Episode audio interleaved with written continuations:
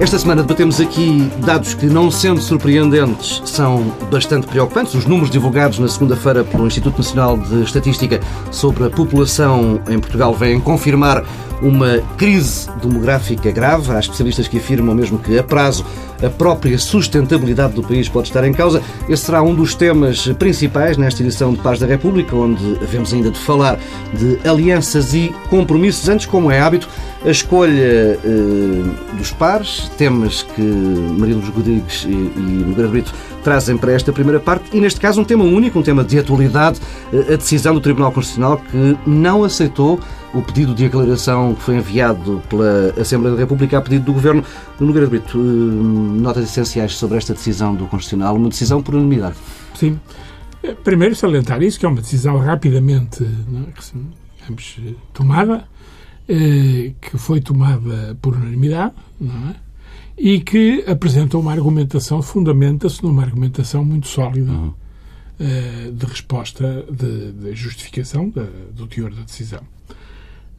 Eu suponho que as pessoas com algum senso realmente não esperariam outra coisa. Não, não esperariam outra coisa. Uh, o que o Tribunal diz é o seguinte, meus caros, não é? Uh, diz, uma coisa, diz coisas importantes para o futuro, porque diz que é verdade que no Código de Processo Civil deixou de existir a figura da aclaração das decisões, não é verdade? Mas não é isso que nos impede de decidir. É?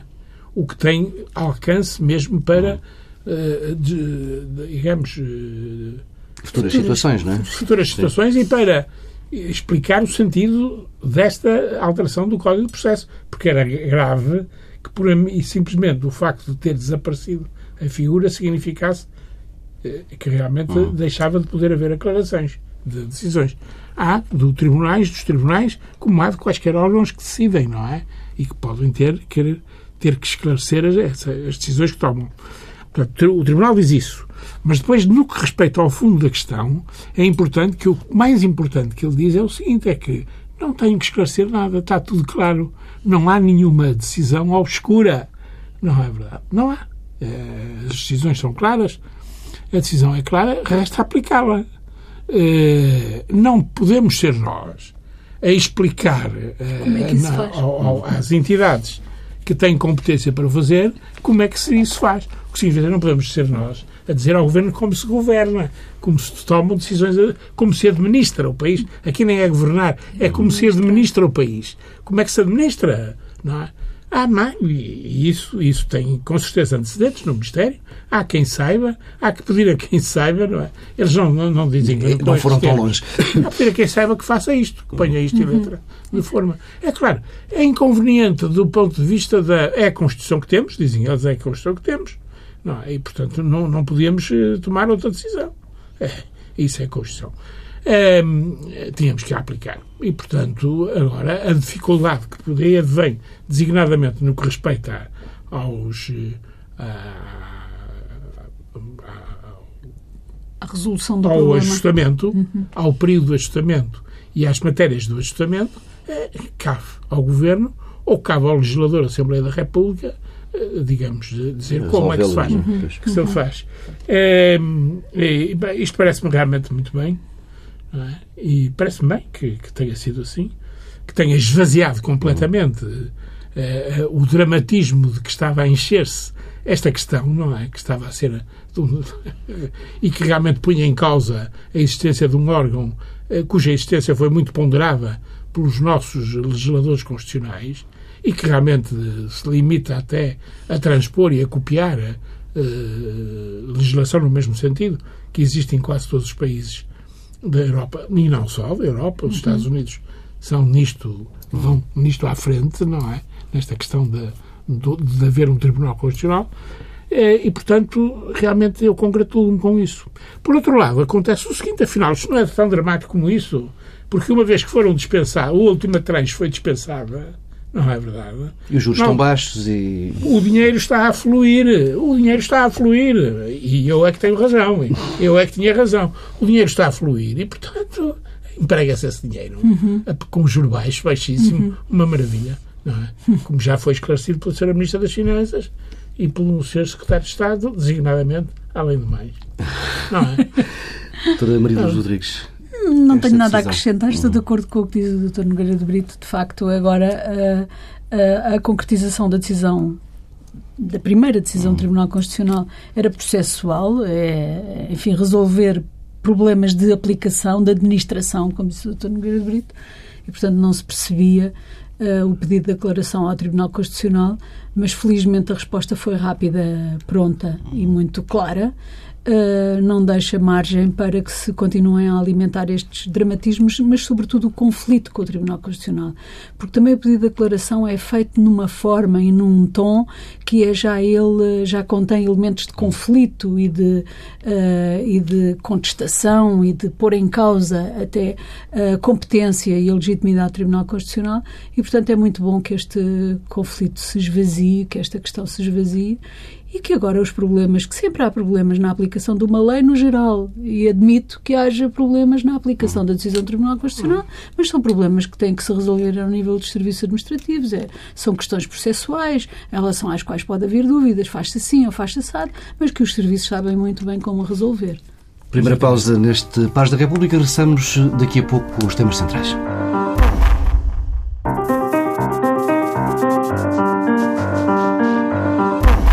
Estamos de regresso com um tema que deveria estar no topo da agenda política, mas que só a espaços vai sendo debatido. Os dados divulgados esta semana pelo INE confirmam uma tendência que já dura desde 2010. A população portuguesa, ou residente em Portugal, está em queda. No ano passado, o país perdeu 60 mil pessoas. As estatísticas dizem que esta quebra tem dois fatores que explicam. Um saldo natural negativo, agravado exclusivamente pela diminuição dos nascimentos, as mortes eh, diminuíram em 2013, e um saldo migratório também negativo, ou seja, há mais eh, portugueses a procurar trabalho lá fora e imigrantes a regressar ao país de origem do que pessoas a procurar Portugal como destino de trabalho, destino de vida. Maria Lourdes Rodrigues, que respostas eh, podem ser dadas no, que toca a políticas públicas a este, a este problema? É algo que precisa de um trabalho demorado e consistente. Sim, é, é, é de facto um problema político. Já aqui o apontámos Sim, por diversas vezes, vezes, sempre sim. que fazíamos sínteses do que são os principais problemas do, do país, nunca esquecemos a questão da demografia, o grave problema demográfico que estamos a enfrentar uh, e que não tem estado a ser objeto de nenhuma atenção uh, política e requer muita atenção política. Vamos lá ver, na minha opinião, as causas para o aumento da imigração e para a, a diminuição da imigração são as mesmas. É o déficit de crescimento económico. Uh, o problema só se resolve, de facto, quando o país estiver a crescer, quando se oferecer como uh, alternativa, como possibilidade de desenvolvimento de atividade profissional, sobretudo para os jovens mais qualificados. Enquanto não, não, não tivermos os centros de investigação de novo a funcionar em pleno e com capacidade de atração, enquanto não tivermos as universidades uh, com capacidade e com condições para atrair mais alunos universitários, portugueses ou estrangeiros, estamos sempre a falar da mesma coisa a base do problema é a mesma. A iniciativa que é hoje também divulgada pelo público, eh, a iniciativa do Secretário de Estado Pedro Lomba de trabalhar no sentido de melhorar as condições de atração do nosso país para uh, imigrantes mais qualificados uhum. e centrar aí a sua ação, é uma iniciativa que me parece plausível, é, deve ser sublinhado que é de facto uma atenção particular que parece do lado do Governo estar a ser dada a esta questão pelo Secretário de Estado Pedro Lomba eh, e num sentido correto. Portanto ele percebe que o que há a fazer é melhorar as condições de atração, remover alguns obstáculos, simplificar, simplificar neste caso o reconhecimento dos diplomas, mas penso que ele tem feito intervenções no sentido de até uma, intervenções mais vastas que vão neste sentido atrair também estudantes universitários para as universidades portuguesas investigadores para os nossos centros de, de investigação. É claro que no aspecto particular dos diplomas, do reconhecimento de diplomas, é necessário um trabalho com as ordens profissionais. No sistema uh, que atualmente temos, historicamente não tem sido só, fácil. Não? É? não tem sido fácil resolver o problema, porque é um poder que o Estado delegou desde há muito tempo nas ordens profissionais o do reconhecimento dos diplomas e uh, muitas vezes reside aí o obstáculo. Eu penso que os obstáculos que residiam nas universidades foram mais facilmente removidos. Hoje uh, está relativamente, desde pelo menos final dos anos 90, acho que ainda foi o ministro Mariano Gago, que simplificou muito o processo de reconhecimento de diplomas uh, de doutoramento uhum. uh, obtidos no estrangeiro para portugueses ou para estrangeiros. E, portanto, ao nível das universidades, a simplificação já foi feita e penso que hoje não haverá grandes problemas. Agora, ao nível das ordens profissionais, tem ainda muitos problemas. Há muito pouco tempo Uh, acho que no verão passado houve um problema que veio muito noticiado nos jornais de uma jovem que tinha feito um percurso da biologia para a medicina, todo ele no estrangeiro, uma jovem uhum. portuguesa, e que quando a Universidade do Algarve quis contratar para os novos cursos de medicina que abriram no, no Algarve com um perfil um bocadinho diferente, teve um bloqueio da Ordem dos Médicos que impediu que esta jovem portuguesa, médica, formada em Inglaterra, uhum. pudesse uh, ocupar um posto na Universidade do Algarve. Foi um problema que ela, uh, foi uma questão que foi levantada pela Ordem que ela acabou por ganhar, mas isso não impediu de, entretanto, se ter ido embora porque demorou tanto tempo o processo de reconhecimento do seu diploma que ela acabou por ser embora. Portanto, eu acho que o secretário de Estado, Pedro Lomba, está a ver bem uh, o problema uh, e a, a, área de intervenção em que é preciso atuar. Vamos lá ver. Não chega, não chega uh, voluntarismo, não é? É preciso um pouco mais de é preciso um pouco mais do que isso perceber em que mecanismos é necessário mexer para remover esses obstáculos. Nogueira Brito, uh, indo aqui a outro ponto destes dados, que é a questão da natalidade, uh, isto demonstra que é, estamos num país que, sem confiança, Uh, sem perspectiva de futuro, sem esperança, Olha, onde as pessoas não confiam queria... o suficiente no futuro para ter um, um filho ou sim, mais. Sim, eu, eu queria responder a esta sua questão e parece-me tenho alguma coisa a dizer, não sei se original, mas realmente, pelo menos, eh, mantém viva a nossa conversa.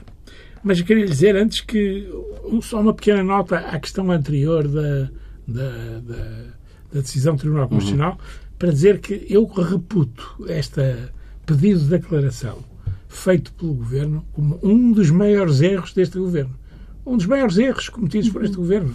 Quer dizer, o pedido de declaração e a forma como foi feito suscitando este tipo de resposta, que é uma resposta eh, linear e que realmente não, não, não, não quer um envolvimento, recusa qualquer envolvimento político, eu acho que realmente foi um dos anos erros cometidos. Agora, feita essa aclaração, vamos, feita a aclaração, regressamos ao tema. Ou adenda, neste caso uma adenda, não aclaração.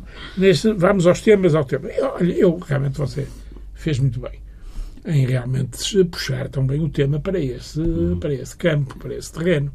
Porque, na realidade, nós temos dito muita coisa sobre isso. Mas não há uma política de família, não é? Devidamente delineada e traduzida em, em diplomas legais que realmente são conhecidos em todo o mundo, não é? Todo mundo tem este problema. Este problema é um problema que realmente afeta todos. Só não afeta os africanos, eh, etc. Não é? Mas, no entanto, afeta todos e afeta todos e, portanto, todos há soluções experimentadas. E cá nós não vemos aparecer nada. Mas apesar Quer dizer, não é apenas. Eu diria que uh, espero que um, uma aclaração da parte da senhora professora Maria Luz Rodrigues, porque eh, não se pode centrar o problema na questão da atração dos imigrantes, não é? Nós temos é que realmente nós temos que ter população nativa portuguesa a aparecer aí, crianças a nascerem, mães a serem protegidas durante políticas de natalidade, a sério, proteção à maternidade.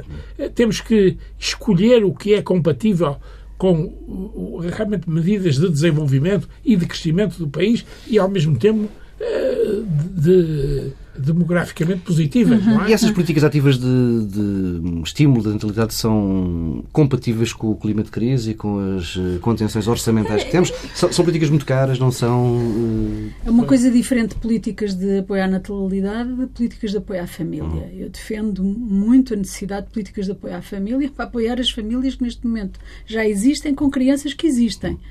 Uh, considero que é importante e que se houver programas de apoio às famílias atuais, seguramente que as opções são diferentes. Eu sei que há aqui diferenças com, com o Dr. Margarida, provavelmente, mas o que, o que é que eu quero dizer? Políticas públicas de uh, construção e apoio ao funcionamento de creches, de jardins de infância, escola a tempo inteiro, para que as mães, quando vão trabalhar, possam confiar em instituições o cuidar dos seus filhos é muito, muito importante.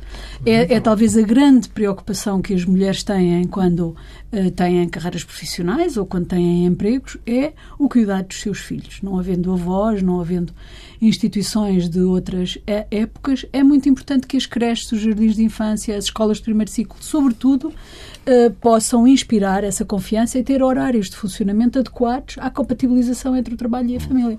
De resto, eu acho que há uma grande diferença entre os países da Europa. Há uh, países no norte da Europa, mesmo em França, em que as taxas de natalidade são taxas aceitáveis uh, e aquilo que nós podemos ver são políticas fortíssimas de apoio às famílias, não tanto à natalidade, mas às famílias e uma e decorre uma coisa da, da, da, da outra.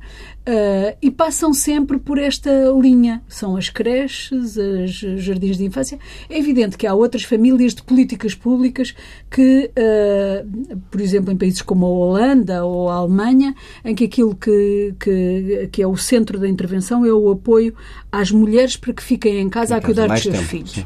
Eu não sou apologista dessas, uh, dessas linhas de orientação política, porque penso que o país ativo, o país económico, universitário, o país que vive a vida pública é mais rico se puder contar com a participação de homens e mulheres em igualdade de circunstâncias. Defendo isso e, portanto, acho que as mulheres têm que ser apoiadas a ter as suas carreiras profissionais e a, passar, a participar da vida pública, Estando podendo ter cuidadas, confiança. Sim. Eu bem vejo os problemas, agora tendo um contacto mais próximo com países como a Alemanha e a, e a Holanda, as dificuldades que as jovens mães têm nestes países para ter filhos e, e conciliar e isso com uma, uma carreira, carreira, uma carreira profissional, ao contrário de países como a Noruega, a Suécia ou a França mesmo, em que de facto a linha de orientação é apoiar as mulheres na conciliação entre a vida de trabalho uhum. e a vida familiar.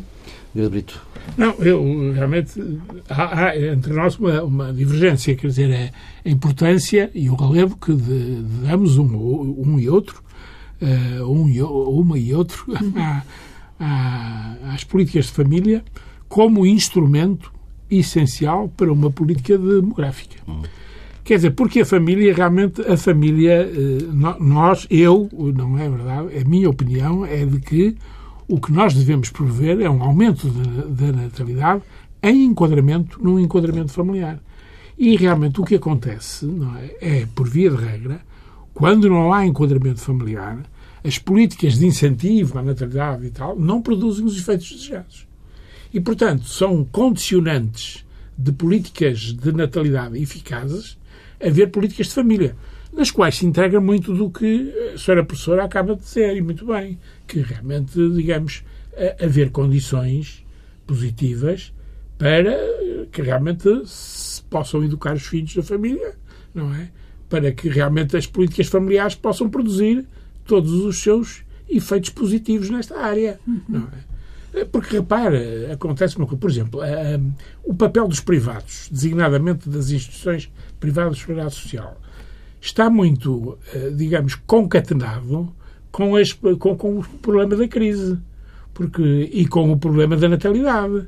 A natalidade desce e as instituições que vivem em parte com os, as, as, as digamos, as, a colaboração dos seus membros, muitos deles voluntários, etc., sofrem imediatamente porque vivem também dos subsídios que são pagos eh, às mães. Portanto, há aqui políticas públicas misturadas com, com, com iniciativa privada, etc. Não é? Isso é que é importante, acho eu, é essa perspectiva. E, portanto, e, e, realmente hoje em dia vemos que essas instituições estão em crise, porque não há, não têm, não têm a procura e não têm a procura que, que, que programaram ou que planearam, eh, porque realmente a natalidade desceu. Uhum. Portanto, eu acho que realmente é fundamental, sem, uma, sem políticas familiares, realmente não há. Não, não, não resolvemos o problema da natalidade. E, e não há aqui também um, um, papel que estaria reservado aos agentes políticos, sobretudo a quem está com o poder executivo nas mãos, ao governo, de, de, promover um horizonte de esperança, de dar mais confiança às pessoas, porque manifestamente é um risco ter uma criança nesta altura. Não é? Sim, é um, é um risco, mas. Será eh, sempre um risco, mas neste. com, com o país como está. A crise é crise, não é? é? é? Por isso eu digo que esta. Uh, essencial para a resolução de, deste problema é, em primeiro lugar, o crescimento da economia quando há dinamismo da economia, Sim. naturalmente há um ajustamento de todas uhum. estas outras variáveis e essa é que é o país hoje é um país pouco atrativo para os portugueses, para os jovens, Uh, como, é para os, para, para, para, como é para os Sim. imigrantes. E, e, e, é por aí que passa, é termos, de facto, a capacidade de ter instituições fortes, dinâmicas, que atraiam, uh, que atraiam os jovens para nelas trabalhar e desenvolver a sua Sim, atividade. É Isso é a questão mais eh, decisiva.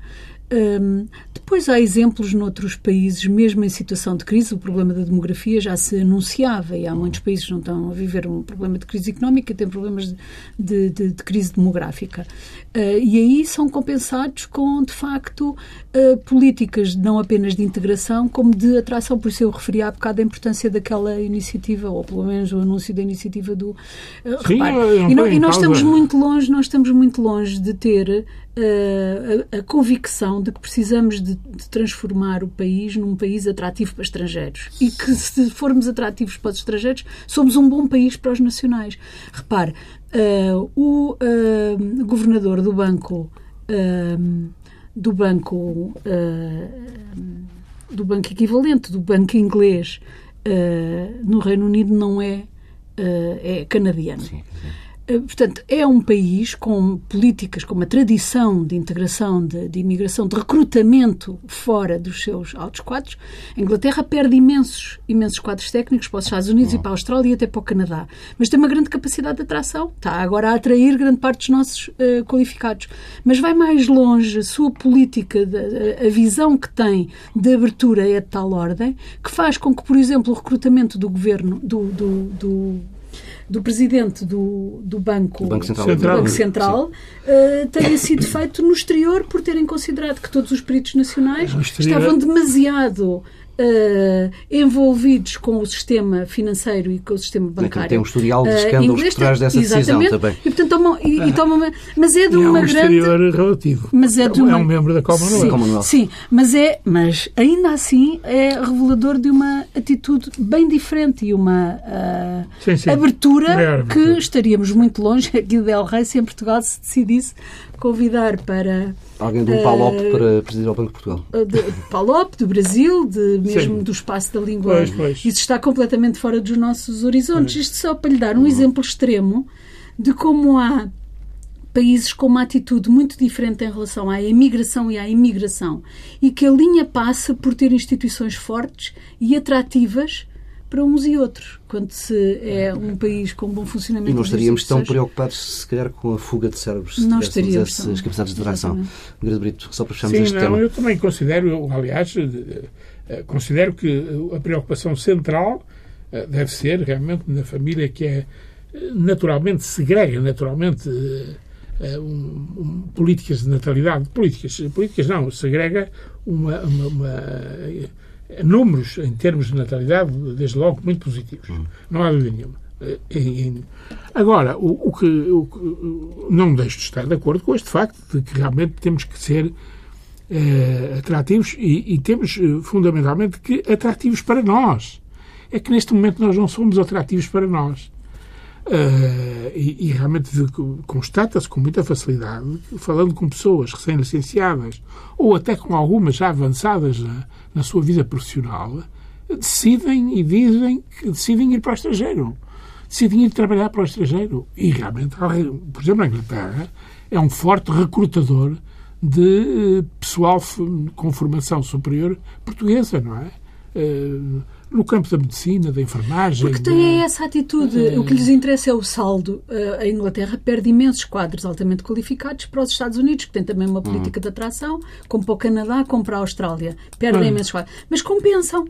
E, e, portanto, não têm nenhum problema de demográfico como nós estamos a viver neste momento, porque, de facto, o saldo gerado é um saldo é um saldo é, é Eles fazem também recrutamento na Índia, por Sim. exemplo. É. No, nós, nós temos muitas, muitos decisores nesta matéria, realmente. Eh, eu fiz a minha formação num ambiente corporativo, digamos assim, mas, no entanto, reconheço que, porventura, temos muitos decisores. E, e, e, não são apenas políticas públicas as que podem receber o problema.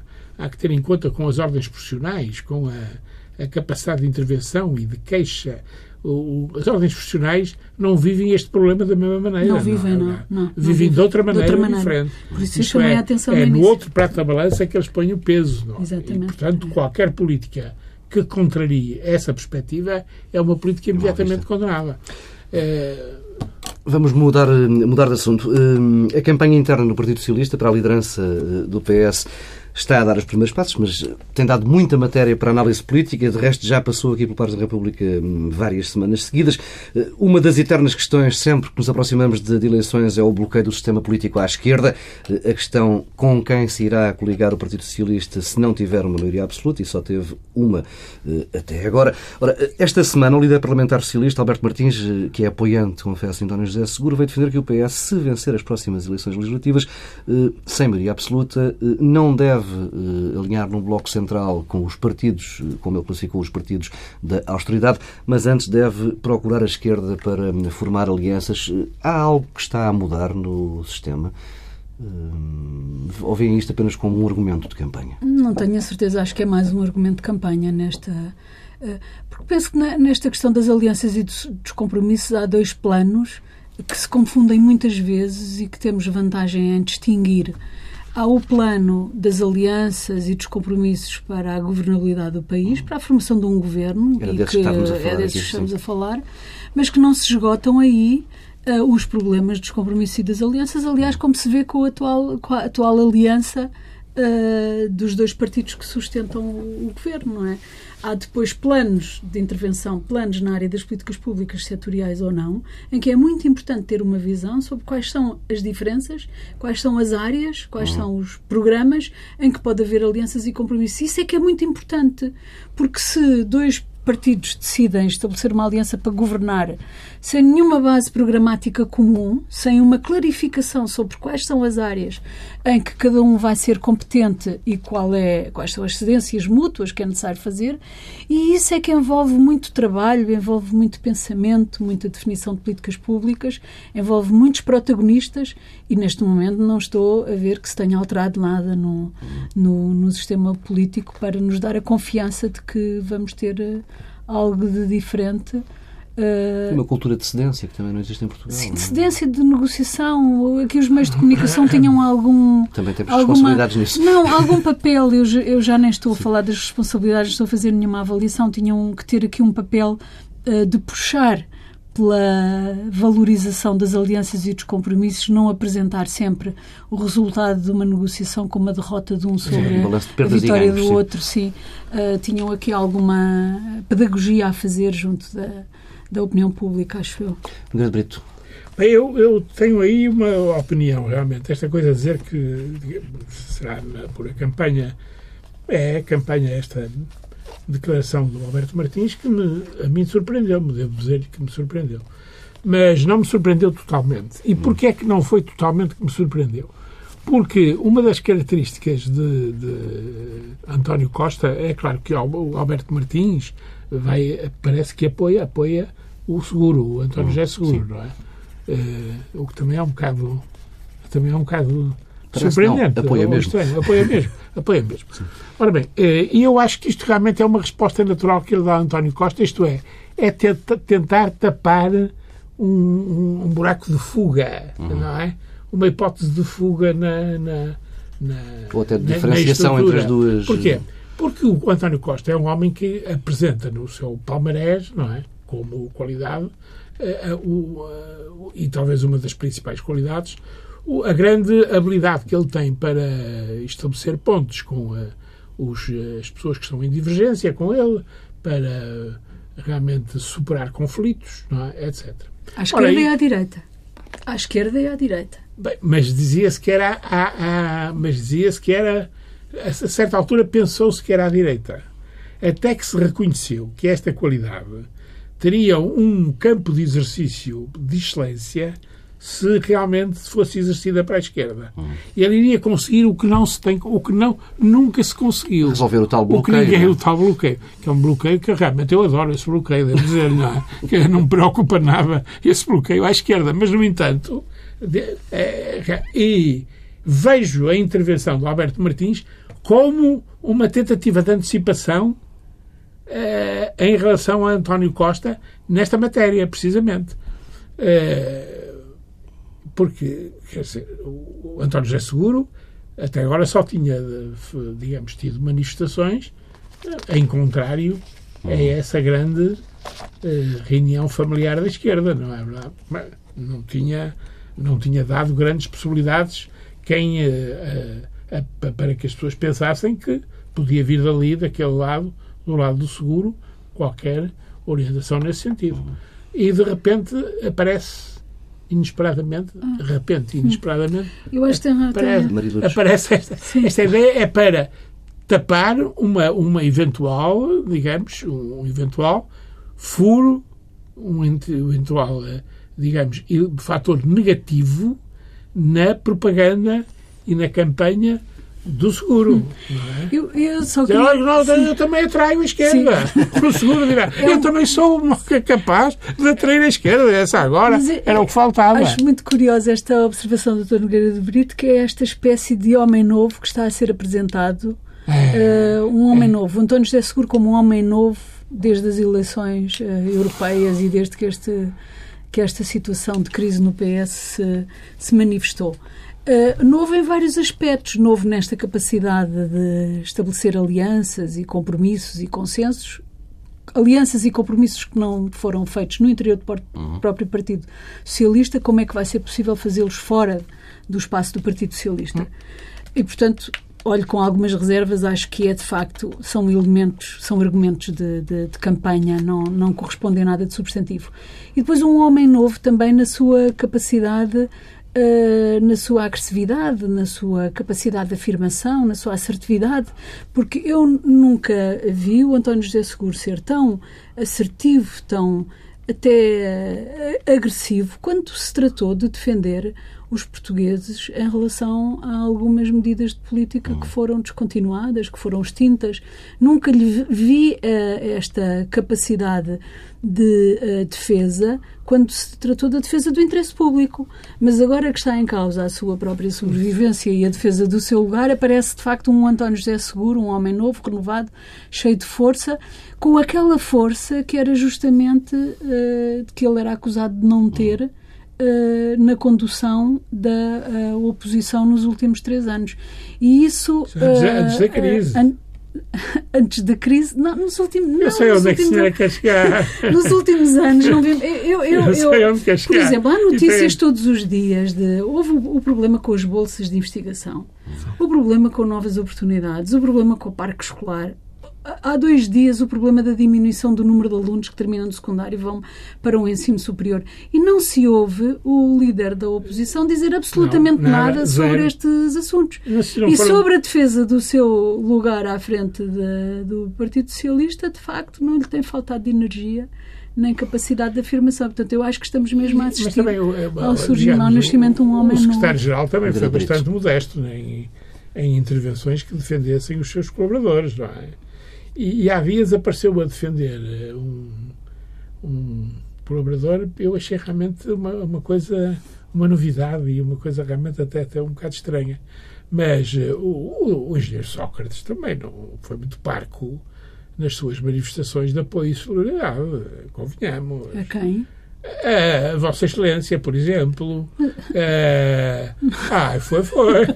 Não sei de que é que está a falar, de que é que está a falar. Estamos a falar do Temos que virar da, sempre... das Obras Públicas, naturalmente. Temos Estamos a falar virar... da Ministra da Educação. Nunca me faltou apoio do engenheiro Sócrates. Nunca. Nunca me faltou apoio, pelo contrário. Pelo Olha, contrário. eu não tenho grande. Não, nunca notei isso. Nunca me é? faltou apoio. Podemos depois uh, analisar concretamente, Sim. passo a passo, política a política, momento a momento de, daquele período uh, em que uh, participa do governo do, do, do, do engenheiro José Sócrates, mas não tenho nenhuma ideia. Nunca. É, mesmo, é mesmo a queixa que eu não tenho para fazer. Eu acho, que é uma, eu acho que é uma característica socialista que porventura o Costa virá a mudar, talvez, não, é não sei. Não é? Mas os é, socialistas é, põem-se é põem do lado com muita facilidade. Não acredito, esta, esta conversa prolongava-se certamente, mas temos mesmo de fechar por aqui esta segunda parte do Par da República. Regressamos já daqui a pouco com duas sugestões. Regressamos com duas sugestões. Maria de Luz Rodrigues, umas noites passadas ao calor, na rua, nas festas populares. Nas festas populares, uh, comer as sardinhas, que estão ótimas este ano. Uhum. E, portanto, o que eu recomendo, é, a minha recomendação vai nesse sentido de que se beneficie das festas populares e das uh, sardinhas, que a dúzia já vai só em 10. Uh, os comerciantes são inteligentes e, portanto, percebendo que não podiam aumentar o preço, diminuir o número de sardinhas. Diminuir a dúzia. também, Quantas são? Uh, é, a, a, dúzia já está em 10, o que significa que é adequar Uh, de facto, àquilo que são as nossas possibilidades. É viver no limite das nossas possibilidades e não acima. Comer 12 sardinhas, duas pessoas era demais. Há de funcionar para turistas anglo-saxónicos, onde dozen quer, quer mesmo dizer dezenas. Uh, Nogueira de Brito, uh, uma exposição de Nadir Afonso no Porto. Exatamente, uma exposição uh, promovida pela Fundação Cortino de Miranda no Porto, não sei se no Porto, sim em Famalicão, uhum. o local de, mas realmente de, a, a, sede da Fundação é em Famalicão. Uhum. Agora, eh, e que realmente é uma exposição de retrospectiva de Nadir Afonso eh, e, e importante de um, de um, ponto de vista, que é eh, reconhecer um homem que evoluiu ele mesmo, não é verdade?